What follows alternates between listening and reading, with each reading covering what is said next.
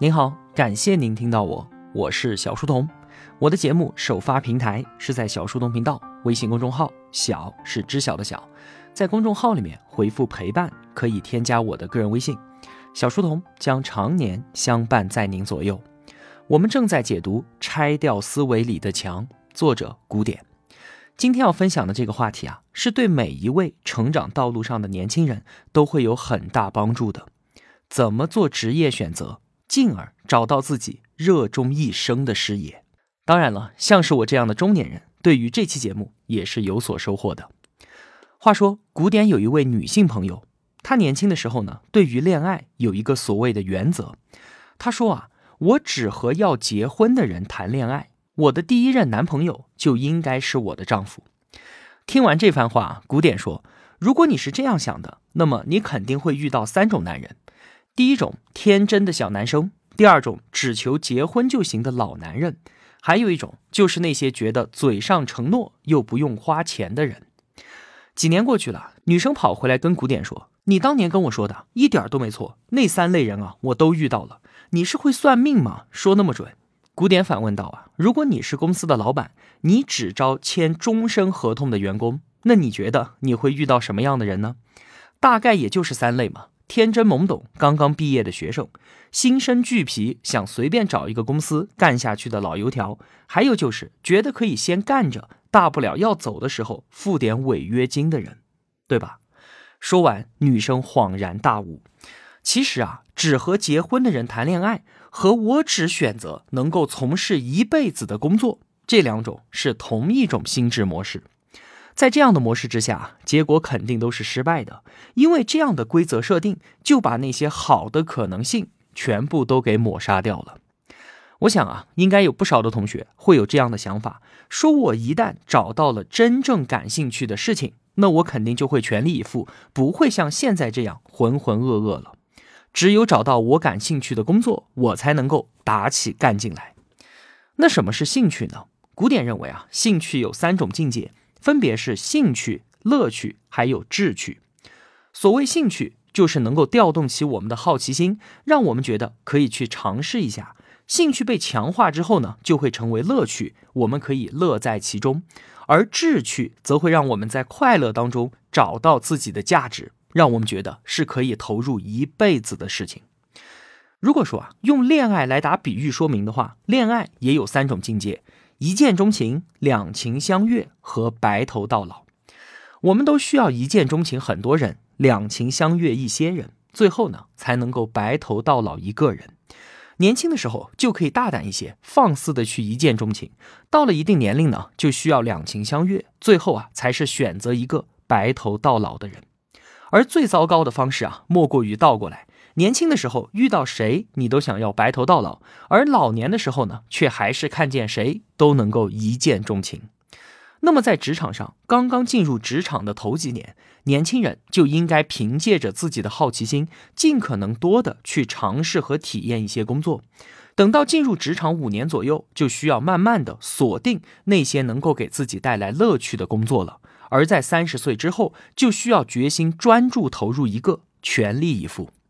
但是啊，无论是面对职业还是爱情，我们都有选择失误的时候啊。话说，当年柏拉图就问他的老师苏格拉底说：“老师啊，什么是爱情？”苏格拉底没有直接回答他，而是给他布置了一个任务，说：“你看到前面的那一片麦田了吗？你去从中摘一个你认为最大最好的麦穗出来，但是啊，你只能摘一次，而且不能够回头。”柏拉图第一次走进麦田，很快就摘下了一个他觉得很好的。而当他继续向前走的时候啊，越走越失望，因为他又看到了一些更大更好的麦穗，但是他却不能再摘了。走出麦田，苏格拉底告诉他：“你这个就叫做后悔。”第二次，柏拉图走进麦田，这一次啊，他相信前面一定会有更好的，于是他就一直往前面走。可是等到他快要走出麦田的时候，他才发现啊，自己已经错过了最好的麦穗了。这一次，苏格拉底告诉他，什么叫做错过。面对职业、爱情和机会，我们都难免后悔和错过。人生始终在向前，我们无法退回去。那有没有什么办法能够帮助我们做出最好的选择呢？如果让柏拉图第三次走进麦田，他会怎么做呢？这个问题啊，其实我们之前的节目当中有过解答。假设你是一位潇洒英俊的王子，有一百位波斯公主带着嫁妆远道而来，想要向你求婚，而你每次呢只能接见一位公主，并且打开她的箱子查看她带来的嫁妆。但是啊，你必须当下就要做出选择。如果同意眼前的这一位，那么后面的所有公主你是一个都见不着了。但是如果你拒绝呢，眼前的这位公主马上就扭头走人，而且再也追不回来。请问？你应该怎么选呢？这就和柏拉图摘麦穗的问题是一样的。一开始就做选择，那么很容易后悔。后面的公主难说更有钱、更漂亮呢？但是如果你一直观察的话，那又很可能错过最好的。那怎么让自己既不后悔也不错过？在观察和选择之间的平衡点在什么地方呢？其实啊，这是一道数学题。从概率上来说，我们最佳的策略就是把前三十七位公主作为观察的样本，我只看但是不选，以其中最好的一个来作为标准。而在之后见到的六十三位公主当中，只要出现高于这个标准的，就赶紧下手，这是最科学的，也是最合理的。比方说，怎么在旅游景点买东西，我们先逛一逛，不用着急，在看完差不多三分之一的店铺之后，再考虑下手。买房子的时候呢，就更不用着急了，把前三分之一都当做纯样本，往往就能够选到满意的。在股票市场里面啊，就算是高手，也很难做到在最高点抛出，在最低点买入。他们同样需要一定的观察样本，以保证自己做出最大的收益选择。那说回到职场也是一样的，不妨就留给自己几年的时间，多进行职业调查。同时呢，这也是一个逐步发现自我的过程。然后啊，当遇到那些和自己匹配机会的时候，该出手时就出手。那在做职业调查的时候呢，古典就提醒年轻人说要警惕各行各业的艺术照片。这里的“骗”啊，是骗子的“骗”。有一个笑话就说说一个人死了之后去到天堂，在这里啊，他看到每个人都头顶光环，面带和气，天天大家坐在一起吃牛排、喝红酒，同时呢谈论着思想跟哲学。他想着天堂还是不错的，但是啊确实有点枯燥。按照规定，他还可以去地狱看看，然后再决定留在哪里。他坐上长长的升降梯，就下到了地狱。打开门的一瞬间，他被自己看到的景象给震惊住了。他看见地狱里面啊，每个人都开着豪华跑车，男人们在阳光下追逐着穿着比基尼的美女，而女士们呢，则在追逐着赤裸着上半身的肌肉男。晚上啊，大家都穿着礼服，端着酒杯参加盛大的宴会。回到天堂啊，他就迫不及待地跟天使说：“我决定了，我要去地狱，马上就去。”于是呢，他又坐着升降梯下去了。可是电梯门一开，一个魔鬼就抓住他的头发，准备要把他丢到油锅里面。他惊恐地问道：“跑车美女和盛大的宴会呢？”魔鬼想了想说：“哦，那是我们的宣传广告。”其实啊，选择职业就和选择天堂一样，很多工作刚开始的时候啊，看上去并没有那么的炫目，而很多听上去特别棒的好职业呢，恰恰都是广告。比方说，我们一提到律师，就会想到公正严肃、主持正义。但是啊，在律师行业内做过这样一个调查，有百分之八十五的律师都觉得自己很少在做公正的事情。再有四大会计师事务所，同学们肯定听说过吧？早在十年之前啊，一名普通的大学生毕业去到那里，可以拿到五千块钱的工资，外加三千块钱的加班费。十年前啊，相当令人羡慕了吧？但是这些新人，他们每周的工作时长高达八十个小时左右，而且平均每年都要出差一百七十多天。这么一算下来的话，他们的时薪甚至比一般的外企还要低。互联网大厂的百万年薪，让多少年轻人是垂涎欲滴。但是考虑到九九六的漫长工时和全年无休的工作节奏，细算下来，他们的税后时薪还比不上好一点的健身教练。其实啊，每一个职业都是这样的，并没有我们想象中的那么好。我们多半都只是简单的看到了这些职业的广告罢了。或许啊，当我们千辛万苦真的进去的时候，才惊恐的发现，原来自己被人揪着头发准备往油锅里送的。古典告诫我们说，千万不要相信完美的东西。我见过一夜暴富的，见过纯靠黑内幕生存的，见过所有人都羡慕无比，但是当局者却是万分痛苦的。但是我从来就没有见到过一个完美的职业。如果一个东西过于完美，那它一定是有问题的。那既然职业的艺术照片不可信，我们怎么才能够看到一个职业真实的卸妆照呢？在古典给出的众多办法当中啊，我觉得有两个是特别实用的。一个呢，就是去找一个在职人士做一次深入的职业访谈。说找朋友打听询问，这谁不会啊？但是古典在这个访谈清单当中列出了几个问题，可以帮我们快速的摸清一个职业的底细。这些问题是这样的，你听听看，请您仔细的给我讲一讲，您在职场当中的一天是怎么度过的。在这个领域里面啊，做的不错的人一般具有什么样的能力和性格特征？您是怎么进入这个领域的？什么样的教育背景或者是工作经验对于刚入行有帮助呢？行业内的薪酬等级是什么样的？除了工资，您最大的收获是什么？您的职业规划是什么样的？晋升空间和晋升制度如何？同事当中跳槽的人多吗？今后五年这个行业的发展趋势会怎么样呢？最后，我们聊了这些，您认为我还应该和谁去谈一谈？您可以帮我介绍几位吗？你看，这些问题啊，都是行业内人士可以轻松回答的，但是我们站在外面却很难看得到。这些问题的答案，就是我们进行职业选择的重要依据。第二个方法呢，就是要花点时间，花点钱，直接去参加一个和目标职业相关的培训。这是接触一个行业最直接的手段了。授课的老师肯定都是业内的优秀从业者，他们的信息和意见啊，对于我们来说至关重要。同时啊，你周围的同学也都是和你有相同目标的人，你还可以近距离的感受一下，你是不是合适与他们在一起。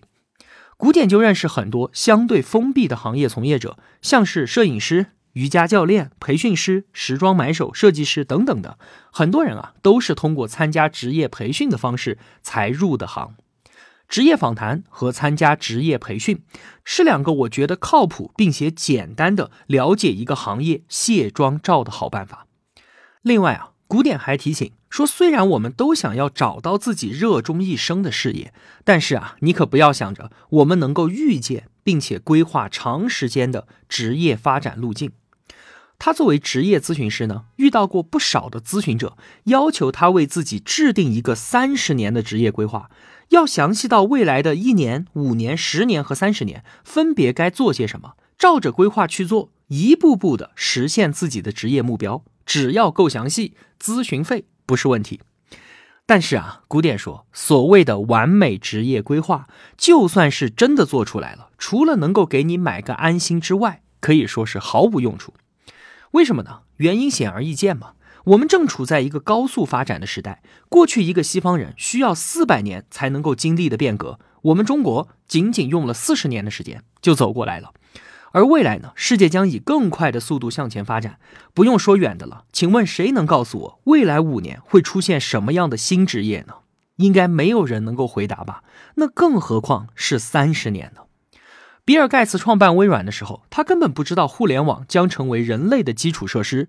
乔布斯当年创办苹果的时候，他也不知道有一个叫做智能手机的东西会揭开一个时代的序幕。亚里士多德说：“你的天赋和社会需求的结合点就是你的职业所在。”我们的天赋在慢慢的增长，而社会需求也在不断的变化。所以啊，你自己的最佳职业也是在不断的改变的。一个过于明确和详细的规划，反而会让我们对于新出现的机会视而不见。请相信啊，最好的还没有到来呢。古典当年他在学校里面学的是工程专业，毕业之后呢，在英国的一家建筑师事务所里面工作。当时啊，他实在是痛恨这个工作，于是便辞职，跟两个朋友合伙做装修工程。做装修很辛苦了，后来呢，他就想出国读书。要出国嘛，那自然就去新东方学习外语。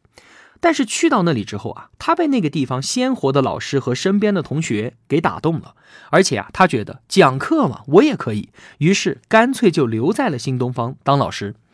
后来呢，他看到太多的人上着最好的大学，干着不错的工作，但却依然生活的苦不堪言。他发现，告诉学生们你为什么要出国，比帮助他们背单词更加的重要。于是，他就开启了自己职业规划咨询师的道路，帮助更多的人找到他们的人生方向。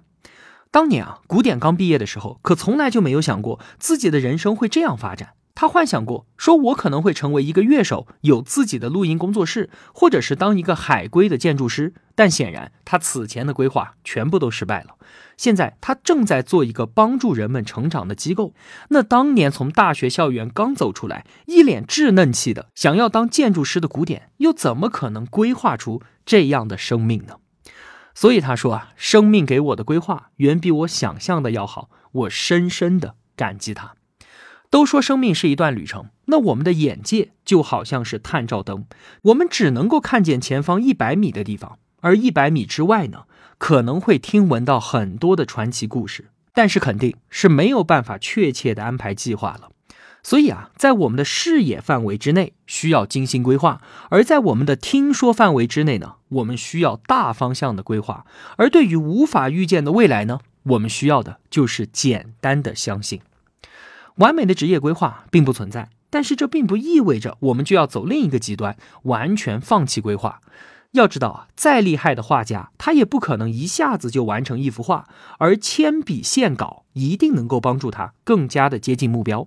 我们需要做的就是给未来打一个线稿，抓住那些实质性的、不容易改变的东西。什么不容易改变呢？所谓道不易，法简易，术长易。这里面的易啊，就是改变的意思。也就是说，道不变，法呢会简单的改变，而具体完成事情的方法，也就是术，则会经常的改变。作者古典啊，他就总结自己说，从术的角度来看啊，他的职业发展是很乱的，一直都在变化。从校园歌手到建筑师，到英语老师，再到咨询师、作者和创业者，毫无主线可言。但是他明确的知道啊，自己的几项核心能力。把复杂问题简单化，与人沟通，创造力、直觉力和永远放松的状态，他不管在做什么，都在使用这几项核心能力。这个就是他的法，而且他也很清楚自己的道，那就是一直没有改变的，帮助更多的人成为自己。以此啊，回看过往，他更能够明白为什么年轻的时候喜欢表达真实的摇滚，为什么不喜欢单纯和事物打交道的工作，像是画图纸，为什么他会在英语课堂上面跟同学们讲很多关于生命的故事。再有，为什么后来会离开新东方创业，都是因为他喜欢与人打交道，希望帮助更多的人。这就是他一直没有改变的道。道不易，法简易，术长易。每个人在回顾自己生命的时候啊，都能够看到生命故事的脉络。我们不妨梳理一下自己的故事，发掘一下我们的天赋，了解自己的过去，才能够更好的规划未来。接下来和同学们做一个心理测试。话说呢，你准备去一个很远的地方旅游，刚刚走出家门，一个白胡子老头，一位神仙突然出现了，说为了能够帮助你完成旅行，你可以在三个礼物当中选一个。他身后呢，有一匹汗血宝马，有一头丹峰骆驼，还有一头强壮的大象。请问你会选择哪一个来当自己的坐骑呢？我们需要想想自己这个选择的背后动机到底是什么。这个测试是有标准答案的，那就是根据我要去旅游的地方来进行选择。一般人可能会这样选。说我第一直觉就是我喜欢宝马，或者是喜欢大象，所以呢，我当然就选择它来当我的坐骑了。但是啊，如果你去的是沙漠呢，大象走不出二十公里；但是如果你去的是草原，那要骆驼又有何用呢？通过这个测试啊，古典想传达给我们什么？是一个选择的价值，它不取决于当下，而取决于未来。在做职业选择的时候，尤其对于年轻人，考虑一份职业的未来价值非常非常非常的重要。如果同学你已经参加工作有几年了，应该是深有体会的，就是刚刚工作的那一会儿啊，大家都很热衷于比较到手工资的高低。周围的同学呢，就会因为找到的工作起薪不一样，感觉一下子每个人的层次都不同了。起薪高的同学说话都要更大声一点，是不是这样的？但是呢？当过去了十年、二十年，同学们再聚起来一看，当年对于工资价值的判断啊，是相当的幼稚和愚蠢的。因为决定我们成就的根本就不是工作起薪，而是工作的平台、发展机会和眼界，也就是未来价值。每个月到手的那一点工资啊，一点都不重要。平台资源、眼界、机会、好老板和失败的经验，在我们年轻的时候，就算牺牲掉一点金钱利益，也一定要买到这些东西，因为他们会在未来的时间里面数百倍的增值。还记得我们在讲这本书的第一期节目开头说的那个关于水杯的故事吗？如果说你手上拿着一个水杯，那请问接下来最应该去做什么？答案是该做什么就去做什么，这和我手上拿着的水杯有什么关系吗？每个人的心里面啊都有这样一个水杯，我们害怕失去而死死的盯着它，它限制了我们的眼界，阻碍我们看到真正有价值的事情。这个水杯可能是自己的专业，可能是一段感情，可能是一份安稳的工作。无论如何，都不要让它约束住我们真正的生命价值。道理说出来啊，虽然简单。但是与我们的日常生活经验是不相符的，因为我们就是很不愿意放弃啊，一份不合适的工作，但毕竟我干了这么多年了，我不想放弃自己的专业，不然我之前的四年不就白读了吗？一段充满了失望的感情却是难以割舍，因为我们两个在一起这么久了，放弃当然是困难的。还记得我们之前聊经济学的时候讲过，沉没成本不是成本吗？花五十块钱买了张电影票，结果坐进去五分钟，发现是一部大烂片，怎么办？我毕竟花了五十块钱啊，所以坚持着把电影给看完。这当然是不理智的选择，因为五十块钱的成本已经沉没了，为此我们还要再搭进去两个小时的时间，当然不划算。所以最好的选择就是马上站起来离开，及时止损。过去已经投入并且损失掉的价值，确实会影响到我们对于未来投入的判断。而越是自尊心强的人，越是有自卑情节的人，他们受到沉没成本的影响就越严重，因为他们总是希望证明我此前是对的。他们假装自己从来就没有走过弯路，哀叹是不是沉没成本？怀念前任是不是沉没成本？好面子是不是沉没成本？抱怨过去。是不是呢？都是的。如果我们勇于承认并且接受损失，便有机会把生命投向未来，找到更好的弥补损失的途径。如果说啊，你因为失去太阳而流泪，那么你也将失去群星。所以啊，我们在失去阳光的时候，就应该主动的去拥抱星星，这才是真正的智慧。最后啊，有一位咨询者，四十多岁了，还没结婚，穿着一身笔挺的西装。来向古典请教关于职业发展的问题。这个人的履历大概是这样的：一开始呢，在西北偏远的地方当中学老师，他不甘心一辈子就这样，于是呢，跑到西安外事学院学英语，成为了英语导游。后来他又觉得北京好赚钱，就跑去北京当导游了。但是啊，当导游不稳定，他又进入到培训机构去做教务。这个时候呢，家人希望他能够回到身边。于是他返回甘肃，没过多久，他不甘寂寞，再次出来去扬州当老师。后来还是觉得老师没有前途，又跑到深圳当销售，再辗转到北京。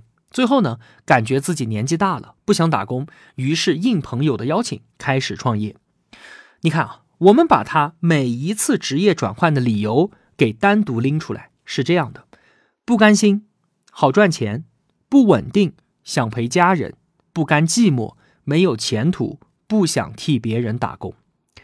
你听听看，有没有发现他的问题出在哪里啊？其实这位中年男士，他的个人能力是很强的，而且非常勤奋，但是一直都没有什么大的发展。请问为什么？就是因为他只知道自己不要什么，而不知道自己真正想要什么。他就像是在做无规则布朗运动的花粉一样，古典称之为漂泊者。漂泊者们精力充沛，适应能力强，但是没有明确的目标。正因如此，他们会尽可能的抓住一切或真或假的机会，而却在真正需要坚持的时候落荒而逃。所以呢，漂泊者一直都在躲避着什么，而并非在追求什么。另外一种模式的职业发展者，古典称之为航行者。我们可以在每一个行业的顶尖人物当中看到这样的人，他们同样是精力充沛、适应能力强，但是啊，他们有一个真正的目标。航行者很清楚自己到底在做什么，这也让他们敢于放弃掉一些机会，同时真正勇敢的面对那些需要坚持的地方。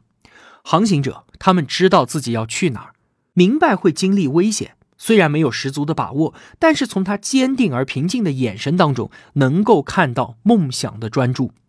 漂泊者呢？他们不知道去向哪里，为了生存不得不出海，但是因为没有目标，他们会躲避一切有暴风雨的地方。大海是很公平的，无论谁都会遇到风暴。航行者能够透过风暴看到自己的目标，尽管危险并且遥远。但是目的地充满了安宁祥和，他沉浸在对于目标的向往当中，大声的发出号令，劈开海浪，逐渐的接近他。而漂泊者眼中只有黑色的巨浪，他大声的哀嚎着，沉浸在恐惧之中。他看见身后有一片没有风暴的地方，于是调转船头退去。不管怎么样，先逃离这里再说吧。在暴风的陆续围剿当中。漂泊者永远在躲避一个又一个的苦难，逃离着一场又一场的风暴，最后呢被逼到死角，苦不堪言。而航行者则坚定地穿越那些风暴，慢慢地驶向他们自己的圣地。我们可以自己反思一下：我到底是航行者呢，还是漂泊者呢？还记得我曾经在节目当中分享过的一句话吗？当我们没有目标的时候。任何方向吹来的风都是逆风。好了，今天就分享这么多了。如果我有帮助到您，也希望您愿意帮助我。我用跨越山海的一路相伴，希望得到您用金钱的称赞。拆掉思维里的墙，同学们可以在音频旁边的连接直接购买到这本书。小店里面上了新的商品，愿生活中所有的美好都不被辜负。小店期待您的光临。我是小书童，我在小书童频道与您不见不散。